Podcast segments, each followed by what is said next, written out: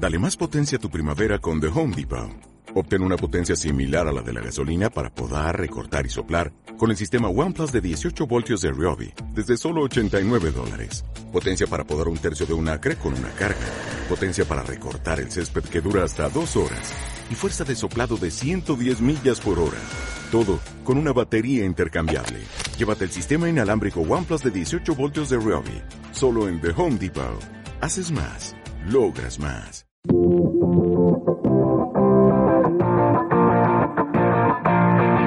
la última, con Lidia Bermejo, el magazine de las últimas tendencias.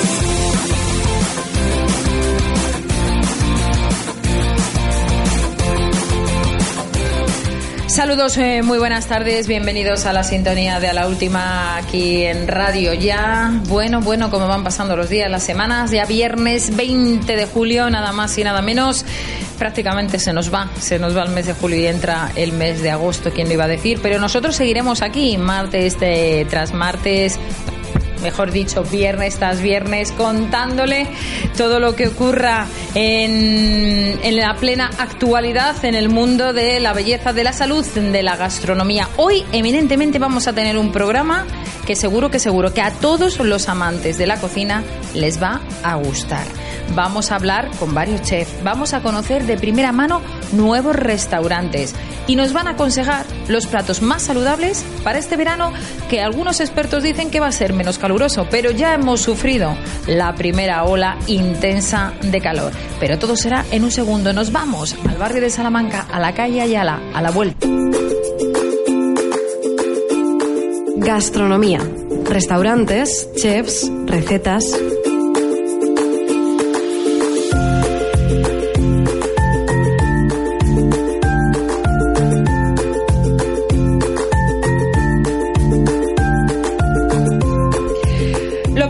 Desde deuda, Luis Sainz, muy buenas tardes. ¿Qué tal? Buenas tardes. Alicia Gómez, muy buenas tardes. Hola, buenas tardes. Hola Miguel, buenas tardes. Aquí estamos preparados para contarles un poco la evolución de las cocinas, la evolución de los restaurantes. Vamos a tener también en breves instantes a la primera presidenta a Cire Madrid, nada más y nada menos que en la sintonía de a la última. Pero antes nos vamos a ir a, un restaurante que triunfa en el barrio de Salamanca, que ha estado ocho años en el barrio de Chueca y gracias al impulso y a la impronta personal de su chef y de su barman, bueno, está siendo una auténtica sensación. Recordemos que nació ya por los años 2000, eh, 2008 en Chueca, pero ha llovido, ha llovido, pero para eso nos tiene que contar muchas cosas su chef, Sara Herrera. Sara, muy buenas tardes, bienvenida a la sintonía de A la Última. Hola Lidia, buenas tardes. Bueno, encantada Sara de, de, tenerte con nosotros y felicitarte porque Tepic cumple nada más y nada menos que 10 años. Sí, en enero cumplió 10 años, dos años llevamos ahí en el barrio de Salamanca ofreciendo la comida mexicana tradicional. eh, Sara, ¿qué queda de, de, de, ese restaurante que comenzó hace ocho años en el barrio de Chueca hasta, hasta hoy en día? Todo lo que ha ido evolucionando a lo largo de estos 10 años. Mira, la mayoría de la carta es todavía de la que estaba en Chueca, pero ya lo, como dices, lo hemos evolucionado con emplatados más, ¿cómo se podría decir? Más bonitos. Uh -huh. También hemos ido incorporando a la carta recetas tradicionales, pero diferentes. Uh -huh. Por ejemplo, unos tacos de pescado, Baja California, unos tacos gobernador, eh, Sara, eh, tú oficias desde mayo del 2017, eres cocinera oriunda del estado de Puebla, en el estado de, de, México, estudiaste una licenciatura en gastronomía en tu país, realizaste prácticas profesionales en lugares maravillosos como es Mónaco, en Cáceres, nada más y nada menos que en el restaurante Atrio con dos estrellas Michelin, y comenzaste a trabajar, bueno, pues de la mano de grandes chefs, ¿no? Eh, ¿Cómo ha ido evolucionando la persona? Persona, la, la, chef Sara Herrera, a lo largo de, de, todo este tiempo? Sí, yo estuve haciendo prácticas, como dices, en Atrio, y después estuve en Nueva York tres años trabajando en un restaurante con una estrella Michelin uh -huh. mexicano. Es el único mexicano que tiene una estrella en todo Estados Unidos. Eh, tú vas aprendiendo muchas cosas a lo largo de de tu carrera y pues vengo a presentar aquí a Tepic todo lo que he evolucionado, he aprendido durante todos estos, estos años. ¿Qué significa el nombre de Tepic? Tepic es la capital de un estado, de Nayarit. Es un estado costero. También tenemos algunos platillos de este estado. Por ejemplo, el aguachile de camarón es muy representativo de este estado. Pero también tenemos de, de, toda la República. Eh, eh, la estrella de, de, tu carta eh, desde, desde el principio, Sara, son los tacos, los tacos al pastor, ¿no? Con tortilla de maíz. Cuéntanos un poco a nuestros oyentes en qué consiste con esa receta también de secreta de, del chef Ángel Rodríguez, uno de los, de los socios y fundadores del restaurante. Sí, esta receta es una receta muy tradicional de México, del chef es sobre todo de la parte centro del país. Es una carne adobada de cerdo y nosotros la, la montamos como, como en México, muy tradicional, en un trompo. El trompo es un tipo kebab y va, al, va cocida con carbón. Por eso es muy, muy tradicional como ya lo hacemos y te puedo asegurar que son los mejores tacos de, de pastor de Madrid y hasta de México. Pues habrá que ir a probarlos, Alicia, Luis, esos tacos, porque a los amantes de la comida mexicana seguro que les va a gustar muchísimo. a mí me han hablado maravillas de ellos. Yo me apunto para ver la comida mexicana me, me encanta. Dentro de la... Bueno, hola, buenas tardes, Sara. Soy Alicia. Eh, dentro de la comida mexicana, ¿qué plato resaltarías tú? ¿Cuál sería tu plato favorito? Mira, a mí me gusta todo lo que son mariscos. Y en la carta de Tepic tenemos eh, varias cosas con camarón, con pescado. Y también lo que les quiero comentar es que muchas personas tienen la idea de la comida mexicana grasosa, picante, muy pesada y picante. Nosotros en Tepic eh, las salsas las ponemos aparte, entonces las personas le ponen el picante que quieren ya en la mesa. Y también tenemos opciones muy saludables, como te comentaba, el aguachile, que es, es algo muy ligero y saludable y muy fresco para ahorita que está haciendo mucho calor.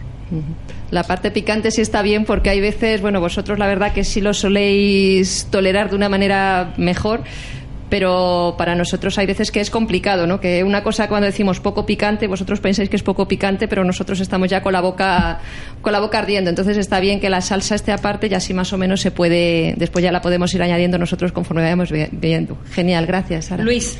Buenas tardes, eh, Sara. ¿Qué tal estás? Eh, ¿Qué tal? Vamos a ver, eh, eh, como no podía ser de otra forma, un local en el barrio de Salamanca, pues lógicamente habéis conseguido una decoración elegante, estilosa, pero mm, habéis hecho algo más. Habéis creado dos ambientes, un ambiente de mesas altas, digamos un poco más informal, y luego ya un ambiente como mucho más acogedor. También el tipo de público es distinto en los dos ambientes. No, ese es el mismo. Lo único que arriba es un poco más casual, entonces presentamos la comida de una forma así, casual. Eh, los tacos van montados y la parte de abajo ponemos los tacos sin montar en una casualita, entonces los, los comensales se los montan ellos mismos y así diferentes cosas, pero la carta es lo mismo, los comensales son los mismos. A lo mejor un día vas más rápido y te sientas arriba y comes tus tacos ya montados. Ajá. Los clientes, la verdad que os ha catalogado como uno de los mejores restaurantes mexicanos que hay aquí en, la cocina de, Madrid. Y, y, a mí me gustaría que les explicaras a vuestros oyentes por qué Tepic y no cualquier otro. Mira, nosotros en Tepic eh, queremos que la cocina mexicana sea tradicional, no una fusión de mexicana con española o mexicana con japonesa, que ya hay muchos de esos restaurantes en Madrid. Nosotros queremos rescatar eh, nuestras raíces. Como te comentaba al principio, sí con emplatados eh, diferentes, pero que sea lo que comíamos en las casas de nuestras mamás, de nuestras abuelitas, eso, o sea, como de una comida mexicana, pero muy tradicional. Además tienen tres pilares, eh, Luis, Alicia, de una cocina que es elegante, que es sorprendente y que está alejada de todos los clichés, que yo creo que hoy en día decir eso de un restaurante es decir ya mucho. Sí, sí, es lo que también mm, les comentaba. El restaurante es, bueno, ya dijeron, ¿no? Que es una decoración muy minimalista, alejada como a los típicos mexicanos que con sombreros son muy coloridos. No, no, el restaurante es, es muy bonito. Yo los invito a que vayan y prueben lo que ofrecemos y estén en un ambiente muy, muy bueno. Pues iremos, Sara, porque además mis compañeros cumplen años dentro de muy poquito, así que iremos allí todo el equipo de, de a la última a celebrarlo con ellos. Además, Tepic tiene dos ambientes. Eh, tiene una barra que es que con mezcalería y luego el salón, es decir, que puedes ver dos ambientes distintos, una zona de mesas altas, luego también tienes un espacio mucho más agradable, formal, tranquilo, que además tenéis una colección de más de 200 cactus naturales que es una auténtica maravilla. Sí, también tenemos la terraza. Importante con el tiempo que viene. Y sobre todo, bueno, probar esas margaritas, los clásicos, los frozen con sabor a frutas o el tepic, ¿no? Que es con, con almíbar y chile. Es decir, que tenemos todo un lujo eh, muy cerquita en la calle Ayala, concretamente número 14. Y además, para hacer los after work y quien quiere ir un domingo, también tenéis un brunch típico mexicano. Sí, donde tenemos chilaquiles y cosas muy típicas que desayunamos, almorzamos en México. Bueno, pues eh, Sara, ha sido un placer tenerte con nosotros. Muchísima suerte a lo largo de todos estos próximos años y que cuando volvamos a hablar sean otros 10 celebrando el éxito de, de Tepic. De, de momento solamente en Madrid, ¿no, Sara? Sí, de momento solo en Madrid. bueno, pues muchísimas gracias por estar con nosotros. Sara, un abrazo. El placer es mío, Lidia. Gracias. Un abrazo, hasta luego. Adiós. Recordamos la dirección, calle Ayala 14, el teléfono 91 522 0850, eh, abierto de lunes a jueves y los viernes y sábado hasta las 12 de la noche. Los domingos cierra antes, ya que por la tarde no se abre. Mm, De verdad, si queréis probar algo diferente y catalogado, como bien decía Luis, como uno de los mejores restaurantes mexicanos de la capital, eh, Tepic, de la mano además de una persona muy joven, de una chef jovencísima, Sara Herrera, acompañada de un gran barman, Javier Quiñones. Nosotros hacemos una pequeña pausa y seguimos contándoles más cosas aquí, en la sintonía de A la Última. ¿Necesitas difundir tu identidad corporativa, tu marca del sector sanitario? Medical Gestión, expertos en marketing y comunicación, te ofrece unos resultados amplios, fiables y personalizados, para destacar, eso sí, dentro de un campo tan importante como el de la salud y la belleza. Medicalgestion.com, donde se atienden las necesidades específicas de cada cliente. www.medicalgestion.com.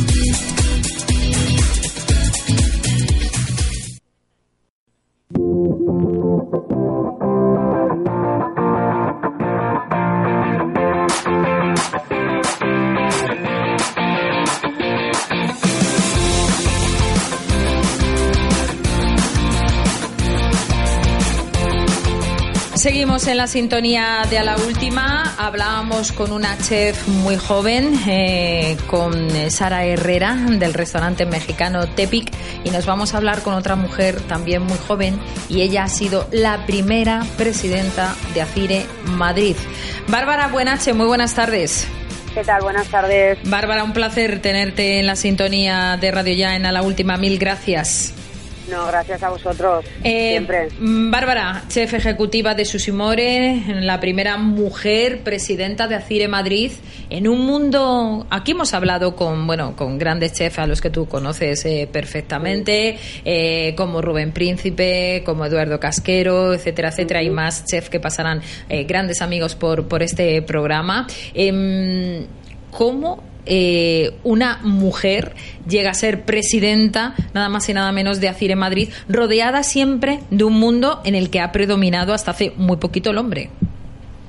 Bueno, pues la verdad que ha tardado en llegar una mujer a la presidencia de Acire Madrid, nada más y nada menos que 93 años, pero bueno, afortunadamente pues ya llevamos tres años al frente con un equipo, tengo un- bueno, pues una mi equipo de junta directiva que es bueno, mejor no podría ser, no puede ser, somos 25 miembros. ¿Y que cómo se llega? Bueno, yo la verdad que es, llevo toda la vida en este oficio. Mi padre ya fue presidente de Asir en Madrid y yo he vivido la asociación muy desde niña. Entonces quizá por eso, bueno, pues de manera hace tres años y pico, pues eh, Narciso, que era el que realmente era el presidente y falleció en un accidente, yo era vicepresidenta, bueno, pues eh, contó conmigo para su junta directiva, bueno, para presentar su candidatura y, no me lo pensé porque, bueno, mm, como aquel que dice, me han nacido los dientes, no solamente en este oficio, sino he vivido muchísimas eh, bueno, pues muchísimos años y muchísimos buenos momentos junto a mis padres en la Asociación de Cocineros y Reposteros de Madrid. Eh, Así que con mayor peso todavía y mayor responsabilidad. ¿Qué objetivo tiene ACIR en Madrid, Bárbara? Bueno, pues ACIR en Madrid tiene mm, mm, bastantes objetivos, pero primordialmente es el de eh, que la asociación sea realmente esa plataforma de conocimientos que a todos proveedores, patrocinadores, colaboradores, productores, eh, instituciones, cocineros, reposteros, eh, bueno, pues al final se genera eh, mucho y bueno cuanto más somos. Al final es un tráfico de información, de trabajo tan bestia, tan brutal, por eso nos llevamos la piña, porque aparte de estar muy unidos, la familia cada vez va creciendo más y más y no nos damos cuenta de la fuerza y el peso que tenemos. Entonces, al estar eh, tan hermanados la fuerza es mayor y bueno pues al final estamos eh, apoyados unos a otros y la verdad que da mucha seguridad que cuando uno tiene cualquier cosa que consultar o necesita cualquier cosa solo tiene que como dice Sacha Machea silbar y ahí estamos todos. Entonces bueno todos no solamente solo los hablo de cocineros también pues por supuesto los que hacen que la asociación se mantenga viva que son nuestros patrocinadores algunos de ellos incondicionales desde hace muchísimos años. Por supuesto, las instituciones que llevan tanto tiempo también dándonos su apoyo. Y bueno, pues eh, objetivo sobre todo, aparte de, la, de divulgar la cocina madrileña, los cocineros madrileños, eh, reposteros, la empresa, las empresas, es una de las mm, premisas, sobre todo, y que llevamos de, por bandera, es que todos nos medimos por el mismo rasero. Entonces las oportunidades se miden por igual para todos. Da igual que seas más mediático, de hecho nuestra junta directiva es muy surtida y variada porque hay rostros, bueno, pues como un Juan Pozuelo, Joaquín o Sergio más conocidos, hasta gente, bueno, Rubén Príncipe, campeón de España, menos conocida, pero con un talento indiscutible. Y, y eso es también en la lucha que estamos que realmente la asociación es de todos y para todos. No hacemos ningún tipo de exclusión ni diferencia. Al igual que hay, bueno, pues mismamente nuestra federación sí hace esas diferencias, que solamente parece que eh, valen los cocineros y cocineras con estrellas, con soles, y bueno, yo soy una de ellas, que ni tengo sol, ni lo voy a tener, ni tengo estrella, y me siento muy orgullosa de mi perfil, de haber trabajado en colectividades, de haber hecho hamburguesas, de ser una experta en franquicias, o restauración organizada y sobre todo mi especialidad que es la restauración industrial. Entonces eh, es lo bonito de nuestra asociación, esa diversidad y que todos valemos por igual. Eso es uno de los objetivos. Y, la verdad que estamos contentísimos porque lo estamos consiguiendo. Entonces, bueno, pues... Es importante, la verdad es que sí. Muy importante, aparte de darle, bueno, por supuesto, su espacio y el, el tema de la mujer. Lo que pasa que, bueno, nosotros desde la asociación, como llevamos mucho tiempo peleando esta parte, pues mismamente nuestra junta es el mismo número de mujeres y hombres, en todos nuestros actos, actividades, si os fijáis, hay prácticamente el mismo número. Entonces, esa parte, aunque no la mencionemos, es porque desde hace ya tiempo la hemos trabajado y la tenemos muy, muy presente y nuestra asociación está plagada de mujeres. Por eso que, por eso mismo que te mencionaba ahora porque no hacemos distinción. no, cuando es cocinera, es cocinera, hagas 500 kilos de lentejas al día para dar de comer a muchos niños o estés en un tres estrellas. Nosotros no hacemos esas diferencias. Luis. ¿Qué tal? Buenas tardes, eh, Bárbara. Eh, Muy buenas tardes. Mira, yo quería hacerte dos preguntas. Una como presidenta y otra como chef ejecutivo de Susimor. ¿eh? como presidenta, ya que hablas tanto del tema de lo de las mujeres, y ya se ha planteado esta pregunta en alguna otra ocasión a otros chefs que han venido por aquí, ¿a qué, a qué debe, o qué piensas tú de por qué hay tan pocas chefs? Es que yo no estoy de acuerdo con que hay pocas chefs. Es que por lo menos, por lo menos que salten, a, digamos, a la popularidad. Claro, que sean visibles, correcto. Ahí, Eso sí, pero están plagadas las cocinas de mujeres. Es que eh, yo invito a quien quiera, por ejemplo, yo me dedico a la industria y en todas las fábricas con las que colaboro y asesoro, el 90% son mujeres. Claro, pero... Entonces, ¿qué pasa? Que una mujer es eh, chef por eso que os acabo de mencionar, si tiene estrella o no la tiene. No, pero yo llevo 30 años de oficio y me considero igual de chef que cualquiera que tenga una estrella. Sí, sí, ya yo está, o sea, eh, el tema está que cuando no eres tan visible, claro. a ver, la visibilidad viene eh, por mediante o por pues este precisamente, bueno, pues si eres estrella, no tienes sol o bueno, pues tu restaurante es muy conocido. ¿Qué ocurre? Que cuando tú tienes hijos o la necesidad de conciliar la vida familiar por tu situación, la que sea, eh, bueno, pues cuando tienes el ritmo de la restauración pura y dura, es mucho más complejo, porque tienes turnos partidos, fines de semana, navidades, día del padre, día de la madre, etcétera, lo que ya sabemos todos. ¿Qué ocurre? Que muchas mujeres, y me incluyo yo la primera, eh, cuando somos madres, tienes que buscarte... Eh, bueno, pues esa forma de moldearle, sobre todo como en mi caso, madre soltera, etcétera, pues si quieres, a ver, los niños se adaptan y mi hijo, mira, le tengo aquí al lado, él ya lo, lo vive desde pequeño y no, eh, no, no es por más tiempo lo que tengas que pasar, sino con la intensidad que lo vivas y somos muy felices. Yo misma lo he vivido, mi padre era cocinero, eh, bueno, pues largos horarios, mi madre pues lo mismo y, y he tenido una infancia feliz y maravillosa. Dicho esto, es dar un paso atrás que yo no considero dar un paso atrás. Entonces, en mi caso, yo hablo por mi caso personal, que es el de muchas mujeres, bueno, pues yo decido eh, pasar, afortunadamente, porque además me encanta dedicarme más a la restauración industrial y a la restauración organizada, que por lo menos me permite tener de vez en cuando algún fin de semana y alguna Navidad que otra con mi hijo.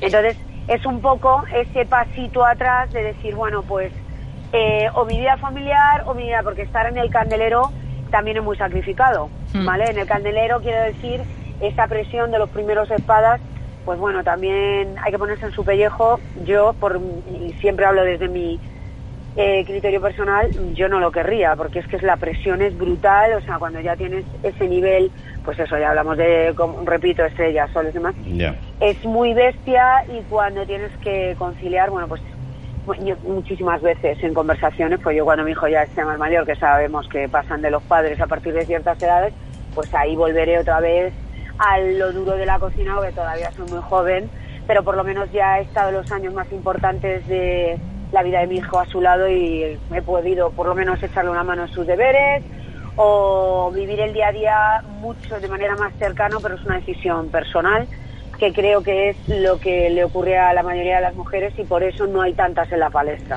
Porque llevar esa vida de primera línea conlleva, sí. Eh, bueno, pues otro ritmo de vida que, y como y como chef ejecutivo de Susimor eh, sí mm, bueno ahora ya más que chef ejecutivo bueno pues soy parte de la empresa y, y aparte de mm, más que chef ejecutivo bueno pues ya tengo mi propia empresa de asesoría, como os digo, estoy especializada en industria. Pero dime, ¿cuál, querías que, cuál quieres que sea? No sé cuál es tu pregunta. Sí, no, la, pregunta era que la cocina contemporánea eh, aquí en España no deja de evolucionar hacia unos sabores y unas presentaciones pues cada vez más innovadoras. Y dentro del mundo del sushi, eh, ¿se está dando el mismo fenómeno o se va a fórmulas tradicionales que ya se ha constatado que funcionan? Eh, porque realmente cuando, cuando ves productos de sushi pues a mí me parecen pues casi todos iguales, por eso te decía. no, pues, pues el sushi afortunadamente, como todo, como en la cocina, eh, ha evolucionado, está muy actualizado y va alineadísimo con las tendencias. ¿Qué quiere decir esto? Que el sushi, el más, el más eh, nipón, el más tradicional, siempre está en cualquier oferta Es decir, un maki de salmón lo tienes en todos los lados o un nigiri de salmón, ¿vale? Esto digamos que... Y ni eso es lo más purista, porque de hecho eh, en Japón y en China el salmón no... El, el salmón es más europeo, el usar el salmón es más de nuestro lado, como aquel que dice. Aún así, ahora mismo tenemos fantásticas ofertas de diferentes marcas, incluyendo, por supuesto, Susimor, que van, eh, adaptan al paladar local, es decir, pues no olvidemos dónde estamos, en España. Pff, Imaginaros las hipertendencias y novedades a nivel gastronómico están muy aplicadas eh, en el sushi, por supuesto. O sea, el sushi ahora mismo tiene una variedad de combinaciones desde tru con trufa, con foie, por supuesto con carnes. eh, absolutamente tiene cabida todo siempre con coherencia y equilibrio, pero y sí hay mucha fusión con el sushi, mucha adaptación y mucha flexibilidad. Eh, Bárbara, mm, ha sido un placer tenerte en la sintonía de A la Última. Vamos corriendo, ya sabes que en radio el tiempo Sí, es sí, oro, sí. pero te esperamos, te emplazamos Cuando el queráis. próximo mes de septiembre para que vengas a los estudios y hablemos en profundidad de todo lo que vais a hacer a lo largo, ya después del verano, con esa Sí. potente plataforma de intercambio de conocimientos, Ajá. conocer de cerca tu trabajo, la Asociación de Cocineros y Reposteros de Madrid y agradecerte enormemente que sigas presidiendo eh, ACIRE también como lo estás haciendo hasta ahora. Un beso muy fuerte, Bárbara. Un Gracias. beso grande. Gracias. Bueno, Bárbara Buenache, la primera mujer presidenta de ACIRE después de nada más y nada menos que 90 años de historia. Yo recuerdo cuando estuvo aquí nuestra gran amiga Sara Navarro que decía que bueno, ella lo ella era diseñadora porque prácticamente lo había vivido, lo había mamado desde bien chiquitita, ¿no? Cuando sus abuelos le tiraban esos trocitos de tela a la cuna en el caso de Bárbara en la gastronomía pasa lo mismo, ¿no? Su padre fue presidente de ACIRE también hace muchos años y lo ha vivido, lo ha vivido en su propia familia. Así que nada, ha sido un placer tenerla, que sabemos que es una mujer súper ocupada, pero dar las gracias eh, también al Departamento de, de Comunicación de, ACIRE por hacer lo posible. Nosotros cambiamos, eh, cambiamos literalmente de, de tercio, aunque cuando acabe el programa vamos a volver a hablar de gastronomía, porque vamos a hacerlo con un gran amigo nuestro, pero nada más y nada menos que ayer a la prensa se estrenó en Mis 13 2.0 en el Teatro Cofidis Alcázar de Madrid y ya tenemos al otro lado del hilo telefónico a un hombre que admiramos hace muchísimos, muchísimos años. Millán Salcedo, muy buenas tardes. Muy buenas tardes, Erebosa. ¿Qué tal? Hola Millán, que fue un placer estar con, contigo. Enhorabuena, que vamos a pasar un súper verano, súper agradable, acompañado de un hombre que para todos nosotros eres ya de nuestra familia, Millán. Bueno, sí, de alguna manera eh, pues, tenemos algo que ver. Hemos estado siempre en, en el salón comedor de los domicilios de todo el mundo. Y eso la verdad es que se nota, ¿eh? porque la gente es muy receptiva y cuando voy por donde vaya, si alguien me reconoce, te viene ya con una sonrisa. Y eso a día de hoy eh, es, de, es muy de agradecer. Sí, porque hay cada borde por la vida, ¿verdad? Muy- gente muy, muy... cri- Es la era del cri, cri, cri, Cri, cri. Está la gente cri. muy cristada, cristada, no, crispada. Crispada, criticona. eh, cri- Con no falta de educación, ¿verdad? Sí, eh, debido a la crisis, ¿ves? Cri, cri, cri, todo eso. Pero escucha, Millán, con lo fácil que es sonreír, porque tú sí que eres una persona, y eso lo, lo podemos decir, que cuando la prensa se acerca a ti eh, a nivel profesional, no, no hablamos de a nivel personal, siempre tienes una sonrisa, siempre tienes una palabra, siempre tienes un gesto. Yo creo que, bueno, es como bien se dice el refrán, es de bien nacido ser bien agradecido, y tú eres una de las personas que siempre estás dispuesto a hablar con la prensa, contarnos tus, tus Sí, proyectos, eh, o sea que también es de agradecerlo, Millán. Eh, Sí, bueno, es- es- se trata de favorecer, estamos todos en el mismo negocio y si cada cual hace bien su parcela, pues entonces aquello pues se, se eleva a titular, ¿no? A la portada, a la contraportada de cualquier rotativo, está claro. Ujú. Eh, Millán, en el 2018, el año que estamos, se cumplen nada más y nada menos que 30 años desde que estrenaseis ese famoso sketch de Encarna Sánchez. ¿Cómo ha evolucionado Millán Salcedo a lo largo de todos estos años? Creía que ibas a decir, ¿cómo ha evolucionado Encarna Sánchez? en estos años? Iba Bueno, a no ser, se pueden captar psicofonías. Ah, bueno, bueno, no, déjala, déjala tranquilita. Sí, mejor, mejor. Pues ¿cómo ha evolucionado? Pues fíjate tú, eh, han pasado 33 años exactamente y, y no hay un solo día, y esto lo digo de verdad eh, enorme, o sea, más gordo todavía de lo que estoy, orgulloso de decirlo. No hay un solo día que alguien no me recuerde lo de las empanadillas de, de, de Móstoles. Es que y por eso buenísimo. hago una apología, lo visteis ayer, Sí. que me encanta aquello de soy la encarna de España y siempre lo seré. No, me hace encantado. Porque gracias a aquel sketch es, nos vino todo, todo, nos vino absolutamente todo, para bien o para mal, lo que tenga, lo que no tenga, o, o- o, pues eso, ese recuerdo bonito que queda ahí en la memoria colectiva, todo nos viene desde aquel día. Mm, Hay muchas encarnas. Sí, sí, sí, y algunas se dejan notar. Eh, en, alguna, en alguna ocasión, antes más, ahora ya menos, pero en alguna ocasión se me ha acercado alguna señora un tanto cabreada, me ha dado incluso un empellón, un empellón no con mala leche, sino, bueno, con su gracia, y diciéndome, representándome, "Mm, hay que ver, ¿eh? Yo me llamo Encarna y vivo en Móstoles, acuerdo una señora que era. Y yo Móstoles, y hemos Pues, tenido pues que una, vender de, el piso. una de empanadillas, tendrías que haber dicho. Sí, no, no, yo me quedé un poco como de igual me, su- me sopla un, un, un- un sopapo, me, me suelta. Bueno, pues me dijo que se habían tenido que ir de Móstoles poner el piso en venta porque no podían salir a la calle Madre del, mía. cachon- del cachondeíto que se traían con él. Mi hermano una vez se peleó con uno de su fábrica porque estaba hasta las narices de que le llamaran Encarna. Ay, por Dios, la gente como es. Luis, querías preguntarle algo a Millán. Buenas tardes, Millán. Eh, Hola, bueno, Luis. yo me declaro un fan tuyo desde hace ya, pues desde aquel programa fantástico de José María Íñigo, el, eh, que, que Ah, este, sí. que este año se Ha cumple, sí. que este año se cumplen Sí. 40 años precisamente desde ese programa. ¿eh? Eh, y, y yo te José quería, sí. Qué grande era, ¿eh? Qué grande. Fue nuestro, nuestro hacedor, él Sí. fue el primero que nos sacó como trío en su programa fantástico. Allí es donde hicimos las trillizas de oro. Sí, porque ya, porque ya empezasteis, Fernando y tú, empezasteis ya en la mili, es decir, en la mili haciendo vuestros gags delante de los soldados, es decir, que es, que, Sí. que es, es muy fuerte, ¿eh?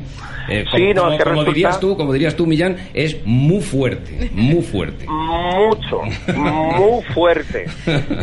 Tú fíjate que nos conocíamos de la Escuela de Arte Dramático, de cuando empezábamos, Sí, de aquí sí. de Madrid, y de repente, bueno, nos separamos del grupo de amigos que coincidíamos con Josema, con una tal Verónica Forqué, fíjate, Sí, sí, sí, fíjate. etcétera, eh, un tal Tito Valverde, Madre fíjate, mía. Y, y entonces, pues no, hay unos años ahí y de repente me voy a hacer la mili, qué horror, llego a Santander y de repente oigo a uno que se me acerca y me dice, a ni lo tocáis. Coño. Y digo, Fernando, ¿qué haces aquí? Dice, coño, pues voy a hacer la mili como tú. Lleva- él llevaba ya seis meses de mili, por lo cual tuve la enorme suerte de que a mí no me hicieron ninguna sola broma, porque me protegía Fernando. Hombre. por Dios.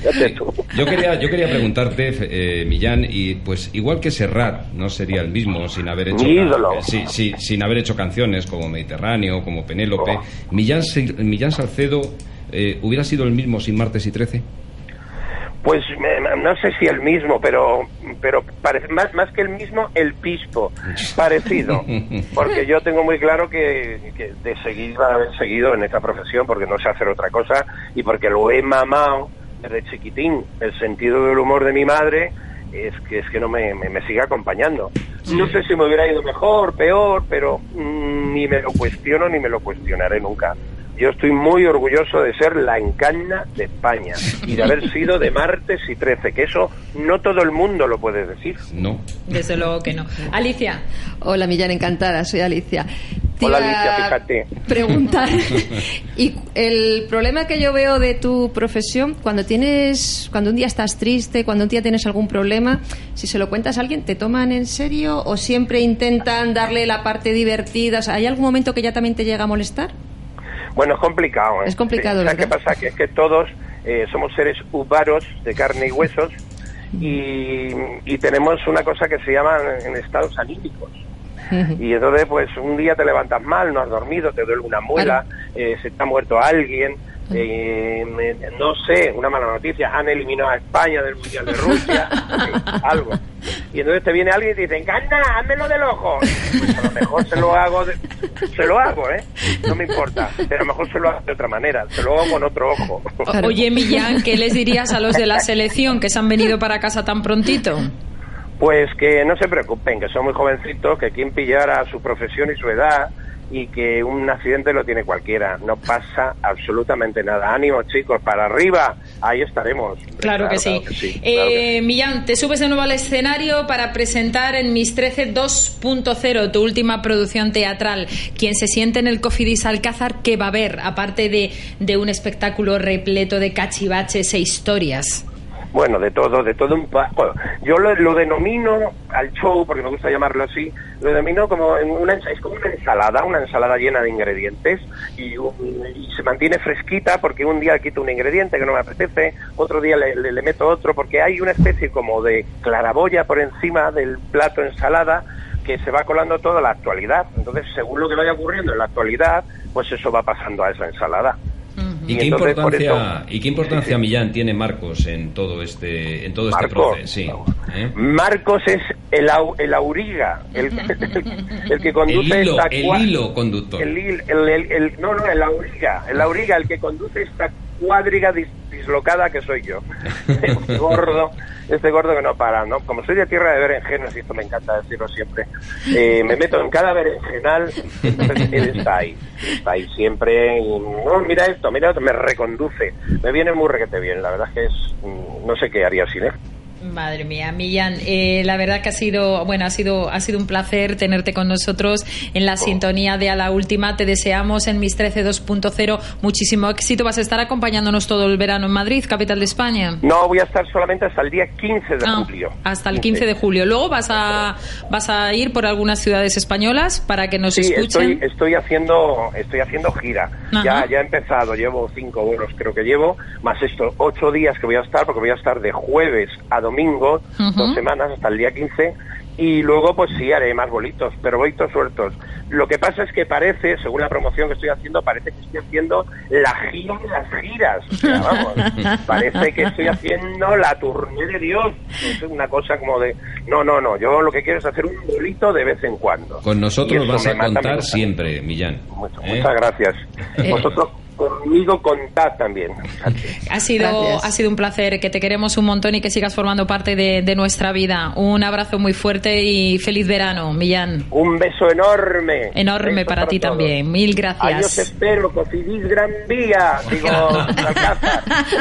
gracias, Millán Salcedo. Como siempre, un hombre eh, eh, que da gusto. Eh, Alicia, Luis, la verdad es que cuando le pedimos la entrevista a, a Millán, decía, o sea, sin ningún problema, eh, si no estoy ensayando a la hora que queráis. Realmente es la historia del humor de nuestro país. O sea, ¿quién nos ha reído con las famosas empanadillas? Yo recuerdo de haberles ido a ver a los tres eh, en sus eh, comienzos, comienzos, te estoy hablando del año 80 más o menos, en la sala Cleofás, fíjate. La, sala, Cleofás, nada más y nada Cleofás, fíjate, ¿de dónde, de dónde Lo que ha ligado alguno allí. Alguno, alguno. ¿Y alguna? es que yo creo que, que Alicia y, y, a Miguel les pillamos más jóvenes, Luis. Lo, de la sala, sala Cleofás le pilla un poquito fuera.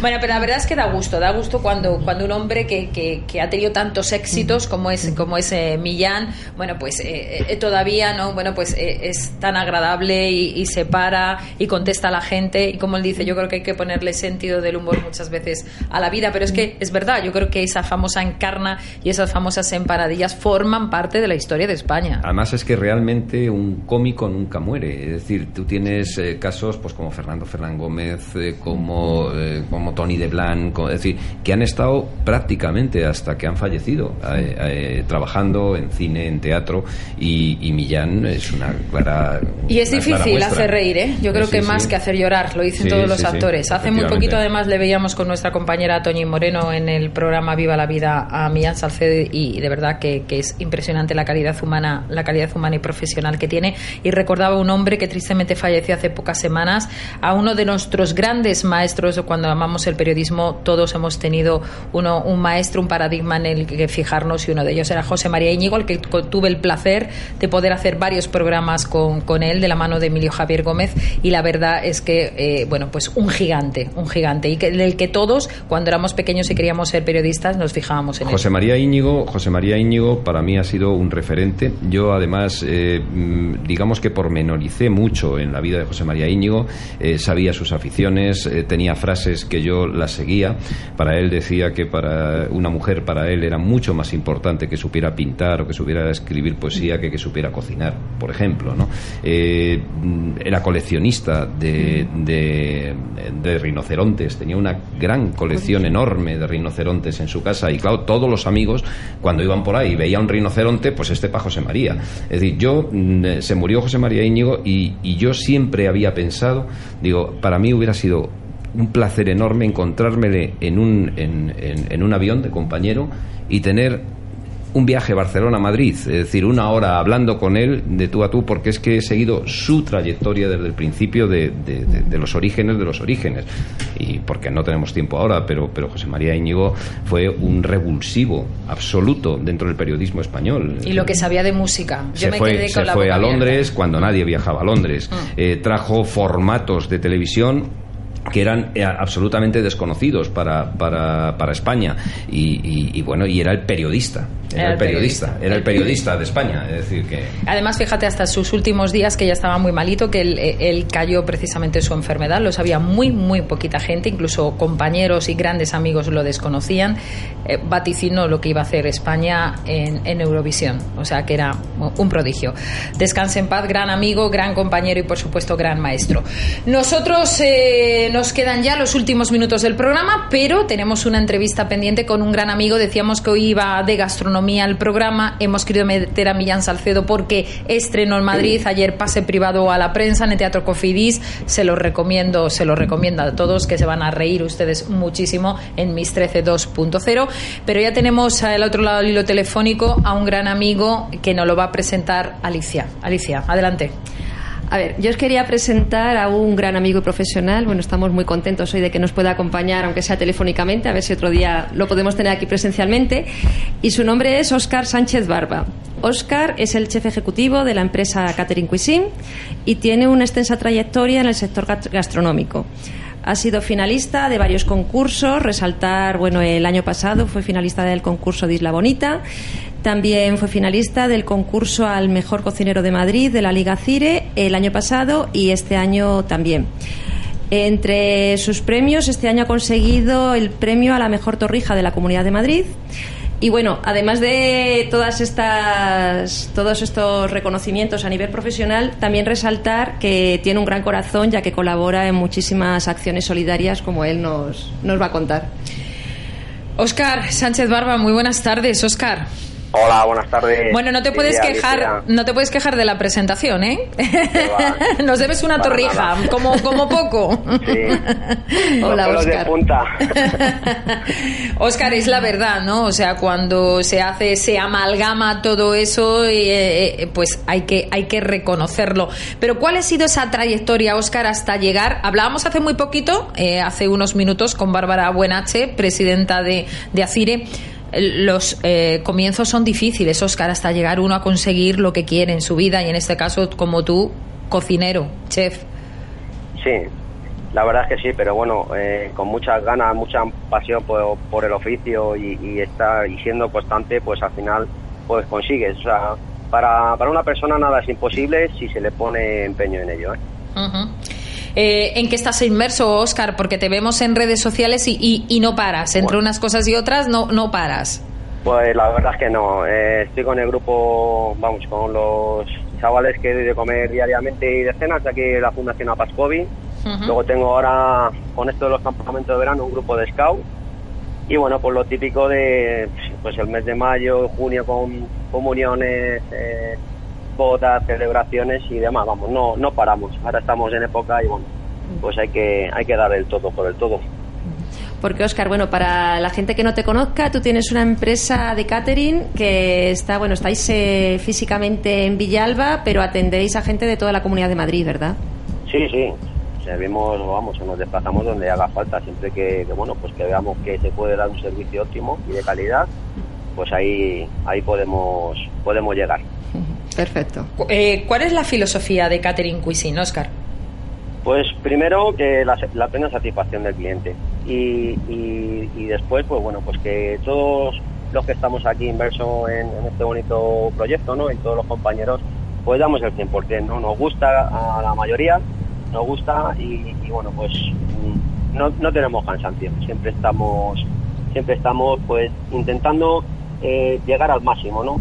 Eh, la gastronomía pues está en un punto, pues, pues como vemos, que pues que, que- que, vamos, que requiere de horas y, y- y de muchas pruebas y demás, y nosotros ahí no, no, no nos cansamos. Intentamos, pues ya te digo, eh, encontrar la plena satisfacción del cliente y que quien nos pruebe, pues que repita o que nos recomiende, ¿no? Eso es lo que buscamos prácticamente. Buenas tardes, Óscar. Eh, soy Luis. Eh, quería comentarte eh, cuál es, eh, digamos, el, el abanico de clientes que, que tienes. ¿Es más eh, dedicado a empresas? ¿Es más dedicado a, a celebraciones familiares? Eh, cu- ¿Cuál es el abanico de...? Sí, bueno, pues eh, de todo, así como colectividades, que es este, este eh, colectivo de, de chavales que es la Fundación Apascovi, desde gente pues que te pide para un delivery, eh, la celebración de comunión, de, de un bautizo o, o simplemente que quieren eh, probar tus platos. Aportáis, eh, aportáis eh, camareros también, entiendo, ¿no? ¿O Sí, no? sí, dentro dentro de, de los servicios de catering pues disponemos de todo. De Eh, todo, decir, camareros, eh, mobiliario, mobiliario y demás. vajilla, etcétera, ¿no? Sí. Sí, muy bien, muy bien. Óscar, eh, has participado en el, en el concurso cocinero del año hace apenas unas semanas, no llega un mes. Mm, ¿Cómo has visto eh, eh, todos los participantes eh, con respecto a años pasados? Porque creo que había un nivelazo tremendo. Sí, sí, la verdad es que con respecto al año anterior también hubo un, un gran nivel, pero sí, sí que se ve que, que la gente no regala nada. Ujú. O sea, está la gente muy puesta y, bueno, sí que hay un nivel que, bueno, que a la vez es eh, muy bueno para, para todos, porque, porque te, te motivan a ti más, eh, o sea, aunque tú no, no vayas pasando fases o tal, pero tú siempre te quedas con la experiencia, con compartir, con ver cómo, cómo usan técnicas, cómo y, eso eso es lo bonito, ¿no? O sea, que, que se vea que, que, que esto no, no se ha quedado estancado y que, y que la cosa pues va más, ¿no? Y la verdad es que ha habido un nivel pues muy muy alto, muy alto. ¿Estás satisfecho con vuestra participación? Por supuesto, o sea, ya solo eh, el primer día ya está satisfecho, o sea... eh, Simplemente con participar, ¿verdad? Exactamente, o sea, eso ya ya es un, un privilegio poder participar en el 25 certamen gastronómico de la Comunidad de Madrid y, y, bueno, pues aportar pues lo que uno buenamente sabe que es la cocina y lo que lo que rodea, ¿no? Está Eh, claro que el nivel eh, ha estado muy muy alto, muy alto. Yo sé que tú eres sincero, eh, me gustaría que te mojaras. ¿Justos vencedores? Hombre, eh, yo creo que yo no los conocía, pero una persona eh, o un restaurante que tiene una estrella Michelin que se han otorgado este año, por lo que he hecho así por encima, mm, creo que, que bueno, eh, ahí está, ¿no? O sea, cada uno está claro que no nos conformamos, ¿no? Pero, pero bueno, eh, el jurado que ha estado tanto técnico como de cata son los que han dictaminado, ¿no? Y, y si lo han hecho así es porque de verdad pues son los justos merecedores, ¿no? ¿Está todo inventado en la gastronomía, Óscar? Bueno, unos dicen que sí, otros que todavía queda, mm, no lo sé, yo creo, yo particularmente creo que no, yo creo que no, yo creo que todavía queda. Y más que, que, que, bueno, que cada vez sale gente que, que, que, bueno, que, que es que siga aportando, siga aportando y sigue enriqueciendo. Y eso, pues, pues no está parado, ¿no? Eh, ¿Ves futuro en, en las generaciones que se, que se avecinan, que se aproximan, en la juventud, en los que están ahora estudiando para, para, ser, para llegar a, a ser chef como vosotros? Bueno, futuro está claro. Eh, si, si un chaval se forma en una buena escuela, eh, trabaja duro y, y- y tiene la ambición y, las ganas de, de- de ir creciendo eh, y no ir de superior y demás, pues bueno, pues sí que habrá futuro. Ahora, si nos pensamos que, que con la cocina creativa o, o molecular o demás ya somos cocineros, ahí estamos equivocados. Eh, esto requiere pues pues de mucho, ¿no? De mucha constancia, como estaba diciendo, ¿no? Antes. Que- pero que futuro, claro que lo hay, claro que lo hay. Em, y muy buenos cocineros saldrán, seguramente. Eh, Óscar, porque además alguna vez lo hemos hablado, cuando ha estado aquí Edu, cuando ha estado Rubén, cuando, cuando lo hemos hablado contigo fuera de, de antena, con, con otros chefs que, que conocemos, con la propia Bárbara, con la presidenta de Acire.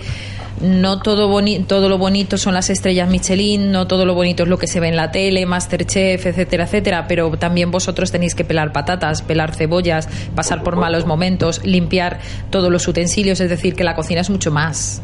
Sí, sí, por supuesto, por supuesto. Y calor, se pasa ahora en verano, pues, pues fíjate, eh, las temperaturas que hay afuera más eh, en una cocina, pues pues también, ¿no? O sea, repercute. O sea, no, no, no solo es eh, eh, por lo que, lo que decías, ¿no? Que, que también hay que limpiar, hay que organizar, hay que tener todo. Pasar momentos malos, ¿verdad? Exactamente. Aguantar a los clientes, que también a veces es muy difícil, somos muy difíciles, muy complicados, o sea que, que no todo es tan bonito, ¿no? Como, como se pinta, que lo bonito es conseguir y llegar a ser y conseguir esas estrellas y llegar a ser un gran chef, pero que también detrás pues hay un arduo trabajo que superar día a día.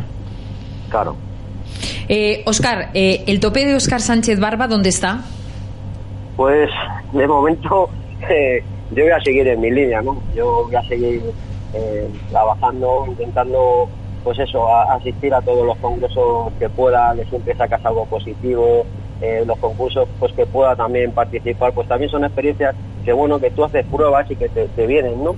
Y luego lo bonito es pues compartir eh, en estos congresos, en estos en estos concursos, pues eh, vivencias con, con el resto de compañeros, ¿no? Ellos aportan también, igual que tú les puedes aportar. Claro, Y de entonces, todo se pues, aprende.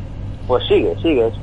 Eh, meta, no tengo ninguna, seguir haciendo el trabajo bien y, y bueno, pues es lo que me gusta y, y hasta que, hasta que, bueno, pues hasta que diga, pues ya se ha terminado o me jubilo o cualquier cosa, pero de momento meta no tengo ninguna, seguir haciendo un trabajo bueno y con mis compañeros y, y seguir.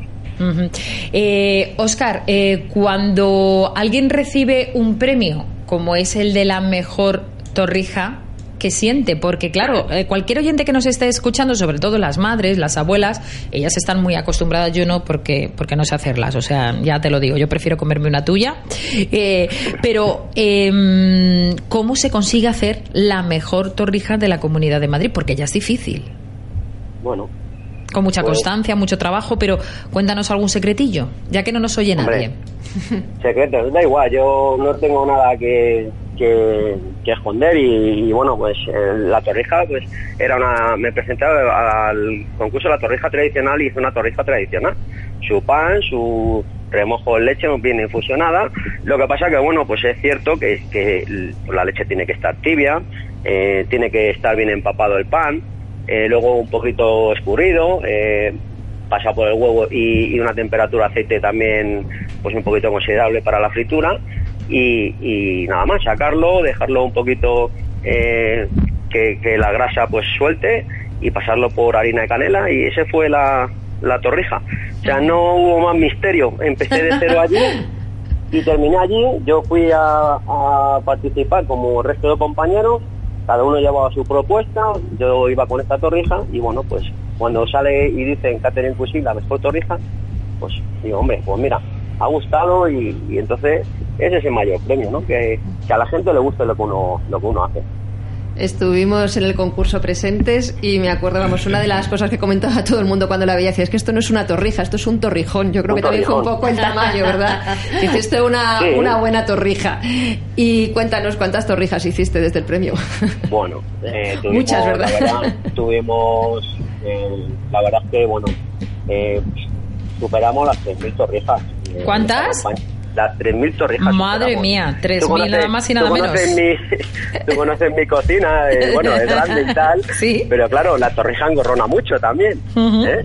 Y, y bueno, pues la verdad es que bueno, hemos vivido también momentos aquí de, de que yo también soy una persona que si hago una cosa eh, me gusta que lo que lo que lo que ha ganado el, el premio sea igual. Entonces bueno, también hubo partidas de torrijas que yo no me no me gustaba y claro, el cansancio de la gente también a otras torrijas, a empezar de cero. Y bueno, es así, ¿no? Es así. Y al final, pero bueno, la sacamos. De hecho, eh, tuvimos que cortar de vender torrijas hace mes y pico, porque es que no... No parabas. Teníamos comuniones y tal y seguían pidiendo torrijas. Tengo una cafetería que ahora para agosto quiere que haga torrijas aquí en el Illel. Pues nada, nada. bueno, y, que es una heladería y dice, no, no, pero yo en agosto voy a meter torrijas. Bueno, pues no te sí. preocupes, que haremos torrijas. Bueno, pues nosotros te retamos para que en el mes de septiembre, ¿eh? porque en el mes de agosto descansamos, en el mes de septiembre vengas, que yo creo que ya empezará a refrescar un poquito y nos apetecerá tomarnos una torrija que nos prepare Oscar. ¿Qué te parece? Por supuesto, por supuesto. Gracias. Hare- Haremos un huequecito y lo que os haga falta. Gracias, igualmente, ya sabes que estás en tu casa. Un abrazo muy fuerte y si no nos vemos, eh, que pases un feliz verano. Muchísimas Igualmente. gracias. Un beso muy Para fuerte beso, para ti, tu familia y todo el equipo de Catherine Cuisine. Gracias. Gracias. Muchas gracias. Bueno, pues eh, con esta entrevista la verdad que hoy no nos podemos eh, quejar de, de gastronomía. Hemos pasado con la presidenta Cire, nos hemos ido a uno de los restaurantes mexicanos mejor de Madrid, hemos conocido un catering que dará mucho que hablar en Madrid, capital de España, y bueno, nos hemos despedido con un hombre al que admiramos y apreciamos como es Millán Salcedo. Desde luego a la última, pues es ese magazine que les lleva a ustedes la, la actualidad punto a punto, minuto a minuto, semana a semana. Nosotros nos vamos, volveremos eh, la próxima semana, el próximo viernes. Aquí seguiremos, una semana muy especial para mis compañeros. No se nos puede olvidar, Miguel, que hay que preparar el Happy Birthday to You para la próxima semana, que están de cumpleaños. Aquí, tanto Luis como Alicia. Así que nosotros volveremos. eh, sean felices, pasen un buen fin de semana y lo que decimos en todos los programas, felices vacaciones y mucho cuidadito en la carretera. Gracias. Sports.